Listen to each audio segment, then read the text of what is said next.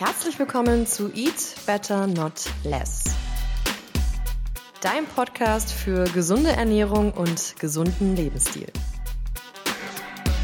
Ich bin Marina Lommel, Ernährungswissenschaftlerin, Autorin, Speakerin und die Gründerin und Geschäftsführerin von Foodpunk. Heute habe ich einen Wissenshappen für euch. Es geht um das Thema Hunger und Sättigungsregulation. Ganz viele von euch haben vielleicht noch gar nicht drüber nachgedacht. Vielleicht hast du auch noch nie drüber nachgedacht, was genau dich jetzt satt macht und nicht satt macht. Also es gibt unterschiedliche Typen von Menschen. Die einen Menschen haben gar kein Problem damit, sehr lange jeden Tag mit Hunger im Bauch quasi herumzulaufen und dann erst etwas zu essen und, und hören auch auf, wenn sie satt sind. Andere Menschen, die können Hungergefühl gar nicht ertragen und brauchen immer wieder kleine Snacks, damit nicht ein kleines unangenehmes Gefühl aufkommt. Andere Menschen wiederum, die können auch gar nicht aufhören, wenn sie satt sind und die haben weiter Appetit und essen und essen, bis sie richtig unangenehm körperlich voll sind. Wieder andere Menschen kennen eigentlich gar kein Gefühl von Hunger und Sättigung. Und überleg doch mal, zu welchem Typ du persönlich gehörst. Vielleicht hast du ja auch eine grobe Vorstellung davon, was dich satt macht oder was dich eher hungrig sein lässt. Manche Menschen denken da zum Beispiel dran, naja, wenn die Portion groß ist und ich viel esse, dann werde ich satt. Andere Menschen wiederum haben so den Glaubenssatz, naja, wenn ich Kohlenhydrate esse, dann werde ich satt. Andere Menschen wiederum haben den Glaubenssatz, nur wenn ich Fleisch esse, werde ich wirklich satt. Und wenn man das rein wissenschaftlich betrachtet, ist nichts davon richtig, aber auch alles ein bisschen richtig. Wir wollen uns heute einmal anschauen, wie eigentlich dein Körper auf biochemischer Basis die Hunger- und Sättigungsregulation anstellt. Also wie entscheidet dein Körper, ob du jetzt satt bist oder ob du hungrig bist.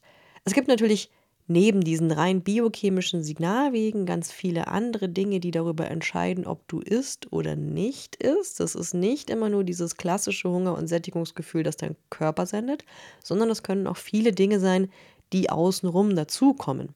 Stress ist zum Beispiel so ein Thema oder auch andere Emotionen, wo du gelernt hast über die Jahre hinweg, besonders in deiner Kindheit, dass du eben deine Emotionen mit Essen regulierst oder auch andere Dinge, wenn du zum Beispiel immer zur selben Uhrzeit isst, bestimmte Gewohnheiten, wenn du immer mit bestimmten Menschen isst, wenn du immer genauso viel isst wie die anderen oder immer deinen Teller auf isst, sind es ganz viele Dinge, die natürlich mit reinspielen. Also besonders Emotionen und Gewohnheiten spielen mit rein, wie viel und wann du eigentlich isst. Das ist nicht immer nur die reine Regulation deiner Biochemie, die darüber entscheidet, wie viel du isst und wann du hungrig und wann du satt bist.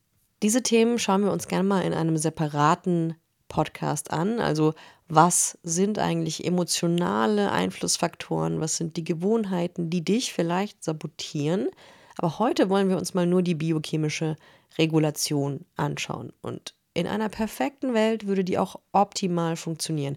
In einer perfekten Welt würdest du satt sein, sobald du genug gegessen hast, und du wärst hungrig, sobald du wieder Nahrung, Vitamine, Mikronährstoffe, Makronährstoffe, Energie brauchst. Das Problem ist, dass seit klein auf eigentlich dir beigebracht wurde, dass du diese Signale ignorieren sollst. Nur ein Beispiel. Du sollst deinen Teller aufessen, weil sonst regnet es morgen führt schon dazu, dass du deine körpereigenen Signale nicht mit ja, beachtest. Oder, naja, isst doch noch ein Stück von dem Kuchen, weil das hat doch die Omi extra für dich mit so viel Liebe gebacken. Das führt auch wieder dazu, dass du deine eigene Regulation des Körpers und die Signale missachtest. Oder, naja, ähm, heute lief es doch so gut in der Schule, hier ist zur Belohnung was Süßes. Oder umgekehrt, du hast dir wehgetan, oh Mensch, hier als Trost gibt es was Süßes. Und all das führt dazu, dass plötzlich nicht mehr die Hunger- und Sättigungsregulationssignale deines Körpers irgendwas entscheiden dürfen, weil immer andere Dinge entscheiden. Und dadurch verlernst du darauf zu hören. Und es kann eben auch vorkommen, dass das ein oder andere Signal gar nicht mehr richtig funktioniert, wie du gleich hören wirst. Wir fangen mal mit dem einfachsten Mechanismus an, denn den kennst du vielleicht schon. Da geht es um die Blutzuckerregulation.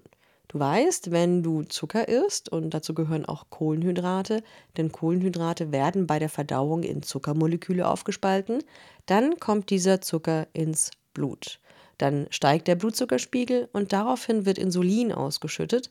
Das ist das Hormon, das zu deinen Muskelzellen wandert und dort anklopft und die Tür öffnet, damit der Zucker in die Zellen kann. Wenn dann viel Insulin ausgeschüttet wird, sinkt der Blutzuckerspiegel wieder. Das Problem entsteht dann, wenn dein Blutzuckerspiegel zu schnell ansteigt, dann sehr viel Insulin ausgeschüttet wird und er sehr schnell wieder sinkt. Dann hast du so einen Achterbahneffekt. Also dann geht es hoch und runter und hoch und runter und hoch und runter. Und diese Blutzuckerschwankungen, die können eben sehr leicht Heißhunger auslösen. Je leichter verdaulich jetzt ein Zucker ist und je schneller der ins Blut kommt, desto stärker ist auch der Effekt und desto eher kannst du Heißhunger bekommen. Das, was am schnellsten ins Blut geht, das sind sicherlich süße Getränke, also Cola, Fanta, aber auch Apfelsaft und andere Fruchtsäfte. All das, diese Flüssigkeiten mit Zucker, die gehen wahnsinnig schnell ins Blut und die lösen dann eben auch schnell und leicht Heißhunger aus, weil sie so viel Insulin locken, weil das eben dazu führt, dass du diese Blutzuckerachterbahn hast. Also wenn ich dir einen Tipp geben kann, der wahrscheinlich den größten Einfluss auf deinen Heißhunger und auch auf dein Gewicht haben kann, dann ist es, trinke keine gesüßten Getränke. Das hat einen immensen Einfluss. Und je langsamer die Kohlenhydrate und auch der Zucker verdaulich sind, desto geringer ist der Einfluss auf deinen Blutzuckerspiegel. Wenn du zum Beispiel Gemüse oder Proteine und Fette zu einer Mahlzeit kombinierst mit Kohlenhydraten, dann steigt dein Blutzuckerspiegel viel langsamer an und du hast einfach einen stabileren Blutzuckerspiegel. Schauen wir uns das nächste Thema an. Das Thema Grelin. Grelin ist ein Hungerhormon, das heißt, je mehr Grelin im Blut ist, desto mehr Hunger hast du. Und Grelin wird produziert von den Zellen deiner Magenwand, die den Dehnungsreiz wahrnehmen. Wie spannend ist das eigentlich? Also kleine Mechanorezeptoren in deiner Magenwand, die checken, wie sehr ist dein Magen gedehnt und daraufhin entscheiden die, ob da jetzt viel oder wenig Grelin ausgeschüttet wird. Grelin wird ausgeschüttet, wenn der Magen leer ist. Das macht auch Sinn. Also Grelin ist ein Hungerhormon. Je mehr Grelin du im Blut hast, desto mehr Hunger. Also wenn dein Magen leer ist, mehr Hunger. Wenn der Magen so richtig schlackert und quasi richtig knurrt, dann hast du viel Grelin im Blut. Und jetzt kommt es eben darauf an, wie viel Volumen hat deine Mahlzeit. Denn wenn der Magen gedehnt wird, sinkt der Grelinspiegel und dadurch sinkt auch das Hungergefühl. Und du kannst dir sicherlich vorstellen, dass du Kalorien mit ganz unterschiedlichem Volumen zu dir nehmen kannst. Wenn du zum Beispiel Nuss-Nougat-Creme pur isst, dann ist das nur eine sehr kleine Menge, ein sehr kleines Volumen, bis du 500 Kalorien davon gegessen hast. Aber wenn du eine große, vollwertige Mahlzeit zu dir nimmst mit vielen Komponenten und auch viel Gemüse, hast du natürlich viel mehr Volumen und dadurch hast du einen viel besseren Effekt auf den Greninspiegel. Der sinkt nämlich und dadurch, dass der Magen auch länger gedehnt ist, bleibt er unten. Und das ist jetzt vielleicht noch ganz gut zu wissen, denn nicht nur die Magendehnung hat einen Einfluss auf Grelin, sondern zum Beispiel auch dein Schlaf. Und wenn du nur eine Nacht zu wenig schläfst, unter sechs Stunden sind sicherlich zu wenig, dann steigt der Greninspiegel und du hast am nächsten Tag automatisch mehr Hunger und besonders hast du Hunger auf schnell verfügbare Kohlenhydrate. Dein Gehirn lechzt richtig nach Energie. Und man sagt ja ganz oft, das Hungergefühl, das ist im Bauch, aber eigentlich ist es gar nicht wirklich im Bauch, denn diese kleinen Hormone, zum Beispiel Grelin, die gehen durchs Blut, durch die Bluthirnschranke ins Gehirn. Und dort im Hypothalamus, das ist ein Bereich deines Gehirns, Dort wird entschieden, ob du hungrig oder satt bist, denn der Hypothalamus ist ein Regulationszentrum für Hunger und Sättigung. Jetzt kannst du dir sicherlich vorstellen, dass das nicht ganz so einfach ist, denn wenn es nur um das Volumen der Mahlzeiten gehen würde, könntest du ja einfach nur eine große Schüssel Salat ohne Dressing essen und du wärst dauerhaft sehr lange satt. So einfach ist es ja nicht, weil nur so ein trockenes Salatblatt macht ja auch nicht richtig satt. Nur Volumen alleine macht nicht satt.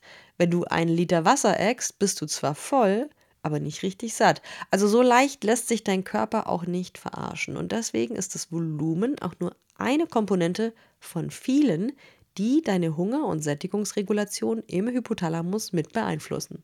Wir gehen jetzt mal eine Stufe tiefer. Wenn der Nahrungsbrei quasi im Magen war und äh, schon mal anverdaut wurde und zerkleinert wurde, dann geht es weiter Richtung Dünndarm. Und da wird immer ein bisschen Nahrungsbrei vom Magen in den Dünndarm abgegeben. Und im Dünndarm passiert jetzt die Resorption der Nährstoffe. Das heißt, im Dünndarm werden die wichtigen Inhaltsstoffe aus der Nahrung aufgenommen, die dein Körper braucht.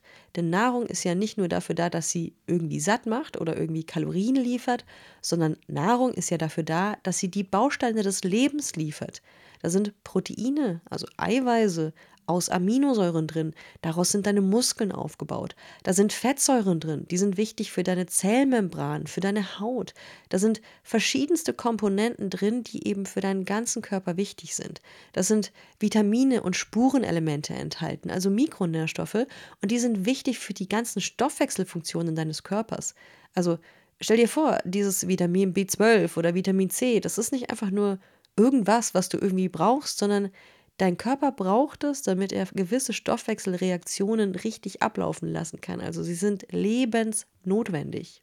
Und da hat dein Körper und die Evolution, die haben wirklich nichts dem Zufall überlassen. Denn dein Körper prüft sehr genau, ob all das kommt, was er braucht.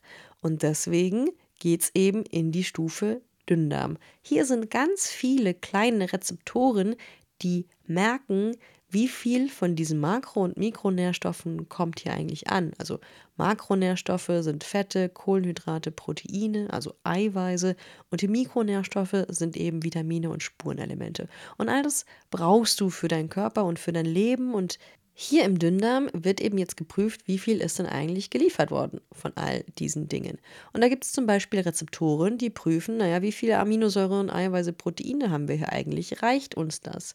Wiederum andere checken, naja, wie viele Fettsäuren sind hier eigentlich angeliefert worden.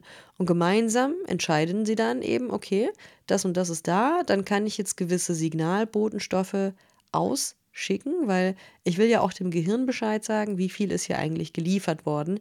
Und um dem Gehirn Bescheid zu sagen, gibt es eben hier wieder kleine Botenstoffe, kleine Signalmoleküle. Das sind die sogenannten gastrointestinalen Peptide. Das sind eben sehr kleine Hormone, die das Signal, diese Information von der Lieferung an Nährstoffen aus deinem Dünndarm weitergeben ans Gehirn, auch da wieder an den Hypothalamus. Und der entscheidet dann abhängig davon, wie viele Botenstoffe welcher Art bei ihm jetzt da sind, ob du hungrig bist oder satt. Ein Hormon, das hier ausgeschüttet wird, ist das Cholecystokinin, kurz CCK und das löst sehr, sehr schnell Sättigung aus im Hypothalamus. Und getriggert wird das von Aminosäuren und Fett, die im Dünndarm aufkommen. Das heißt, wenn du Fette isst oder auch Proteine, also Eiweiße, die eben aus Aminosäuren bestehen, dann wird dieses Sättigungshormon CCK ausgeschüttet. Vielleicht hast du schon mal den Tipp gehört, dass man zu Beginn einer Mahlzeit immer schon mal ein bisschen Protein essen sollte, und das ist genau der Hintergrund. Also wenn du ein Stückchen vom Eiweiß schon beim Kochen isst, also ich meine jetzt nicht nur das vom Huhn, das Eiweiß, sondern verschiedene eiweißreiche Lebensmittel können dafür in Frage kommen. Und wenn du davon einfach so ein Stückchen schon mal zu Beginn deiner Mahlzeit isst, dann kann das schon mal in den Magen und in den Dünndarm gehen und das Eiweiß kann schon zerkleinert werden in die einzelnen Aminosäuren. Und dann kann es eben schon mal CCK, Cholecystokinin ausschütten, das wiederum geht dann ins Gehirn und löst schon mal ein bisschen Sättigung aus. Mit diesem Trick schaffst du es, dass du eben früher satt bist und nicht ganz so viel Hunger hast. Dann gibt es ein anderes kleines Hormon, das heißt PYY, also PYY. Das ist auch ein kleines Peptidhormon und das wird auch im Dünndarm ausgeschüttet, besonders dann, wenn du Fette zu dir genommen hast. Das CCK wird ja auch durch Fette getriggert. Das heißt, es ist auf jeden Fall wichtig, dass jede deiner Mahlzeiten auch eine gute Fettquelle enthält. Dann gibt es das GLP-1, das Glucagon-like Peptide 1. Und das wird auch von Makronährstoffen getriggert, zum Beispiel Glucose, Kohlenhydraten oder Fett. Und es führt dazu, dass der Blutzuckerspiegel stabiler gehalten bleibt und es sorgt eben auch im Gehirn nochmal für einen zusätzlichen Sättigungseffekt. Neben diesen genannten kleinen gastrointestinalen Peptiden gibt es noch mehr und jeder dieser kleinen Botenstoffe sorgt nicht nur dafür, dass du jetzt hungrig oder satt bist im Gehirn, sondern er hat noch andere Funktionen. Das GLP-1 zum Beispiel hat auch einen Einfluss auf die Bauchspeicheldrüse und darauf, wie viel Insulin sekretiert wird, wie viel Glucagon sekretiert wird. Und andere dieser kleinen Peptide sorgen zum Beispiel dafür, ob viel Magensäure freigesetzt wird oder wie schnell der Magen entleert wird oder ob Gallensäuren freigesetzt werden. Also, also all das reguliert auch deine Verdauung und es kann auch in deinem Gehirn regulieren, wie viel Energie du eigentlich verbrauchst. Denn es gibt auch kleine Neurotransmitter oder kleine eben Botenstoffe, die dafür sorgen, dass dein Gehirn den Energieverbrauch drosselt, wenn es das Gefühl hat, es kommt nicht genügend nach. Also wenn du zum Beispiel nicht genügend von diesen Sättigungshormonen ausschüttest, dann lässt dein Gehirn dich nicht nur hungrig werden, sondern gleichzeitig drosselt es sogar den Energieverbrauch. Also es ist wahnsinnig faszinierend und komplex und für uns ist eben wichtig bei Foodpunk, dass wir all diese verschiedenen Parameter beachten, wenn wir die individuellen Ernährungspläne erstellen. Das heißt, die Rezepte bei uns in der App sind nicht einfach irgendwelche Rezepte, sondern sie sind so zusammengesetzt, dass sie all diese Checkboxen abhaken, die eben wichtig sind, dass diese Hunger- und Sättigungsmechanismen optimal funktionieren. Und dann gibt es noch ein anderes Hormon, nämlich das Leptin. Und das wiederum ist sehr spannend, denn es ist die Tankanzeige für deine Fettreserven. Das heißt, wenn du viele Fettreserven hast, wird auch mehr Leptin ausgeschüttet und das dient dazu, dass dein Gehirn erfährt, wie viele Reserven da eigentlich unten jetzt sind, am Bauch, an der Hüfte, am Po. Dein Gehirn kann nicht einfach runtergucken, sondern es muss das über einen Botenstoff erfahren. Und wenn du wenig Fettreserven hast, hast du wenig Leptin im Blut. Leptin macht auch wieder satt. Und der Sinn und Zweck des Ganzen ist, dass wenn du mehr Fettreserven hast, dass du automatisch weniger Hunger hast, weil dein Gehirn hat ja schon genug Reserven. Aber du wunderst dich jetzt vielleicht, wie kann dann sowas wie Übergewicht oder krankhaftes Übergewicht Adipositas entstehen, wenn eigentlich Leptin das so genau reguliert. Also da müsste ja jeder, der Adipositas hat, einfach keinen Hunger mehr haben, weil er hat ja so viele Fettreserven. So leicht ist das nicht. Es kann nämlich auch zu Problemen in diesem Leptin-Stoffwechsel kommen. Es kann zu einer Leptinresistenz im Gehirn kommen und dann versteht das Gehirn die Signale gar nicht mehr. Und dann hat man vielleicht viele Fettreserven und trotzdem sehr viel Hunger und diese Regulation funktioniert nicht mehr. Und wie das genau funktioniert, das haben wir mal, das habe ich vor vielen Jahren mal in einem Blogartikel bei Foodpunk geschrieben und den Link zu diesem Blogartikel, den packe ich dir in die Show Notes. Dann kannst du nämlich nochmal nachlesen, wenn dich das Thema Leptin genauer interessiert. Das war's für meinen Wissenshappen für heute zum Thema Hunger und Sättigungsregulation. Wie gesagt, auf Foodpunk findest du diesen einen Artikel zu Leptin, aber auch viele andere Artikel rund um die Ernährungswissenschaft. Und auf unserem Instagram- und TikTok-Kanal oder YouTube versuche ich das auch immer wieder in kleinen Kurzvideos verständlich zu erklären. Ganz, ganz, ganz leicht erklärt. Ganz leicht verdauliche Häppchen, Wissenshäppchen sozusagen in maximal 90 Sekunden. Da kannst du auf jeden Fall auch mal reinschauen. Ich freue mich, wenn du dranbleibst, wenn du diesen Podcast weiterhin abonnierst oder anderen Menschen empfiehlst und mir auch gerne noch einen Kommentar hinterlässt dazu, welche Themen ich dir in Zukunft in so einem Wissenshappen aufbereiten soll. Mach's gut, bis zum nächsten Mal. An dieser Stelle folgt unsere Werbeeinblendung. Der Podcast wird dir präsentiert von Foodpunk. Das Unternehmen, das ich 2015 gegründet habe, erstellt personalisierte Ernährungspläne. Das heißt, mit Foodpunk kannst du ganz leicht und effizient dein persönliches Ziel erreichen. Egal, ob du abnehmen möchtest, Muskeln aufbauen, dich definierter fühlen oder deine Gesundheit verbessern möchtest, Foodpunk ist dein Partner. Auf unserer Website kannst du deinen persönlichen Ernährungsplan erstellen lassen. Dazu füllst du zuerst einen Fragebogen aus und gibst uns Infos darüber, wie du dich ernähren möchtest, zum Beispiel welche Ernährungsweise du wählen möchtest. Das kann vegan sein, vegetarisch, Paleo oder sogar das Autoimmunprotokoll. Natürlich fragen wir dich auch nach deinem Ziel und deiner Aktivität, deinem Sportpensum, aber es ist auch kein Problem, wenn du keinen Sport machst. Auch zahlreiche Unverträglichkeiten und Wünsche können wir mit beachten. So ist zum Beispiel ein histaminarmer Ernährungsplan möglich oder aber auch der Ausschluss von einzelnen Lebensmitteln, die du nicht essen möchtest. Klick dich jetzt rein auf foodpunk.com/podcast, füll den Fragebogen aus und starte mit deiner individuellen gesunden Ernährung mit uns durch. Unterstützt wirst du von tausenden Menschen in der Foodpunk Community und unseren kompetenten Ernährungswissenschaftlerinnen bei Foodpunk.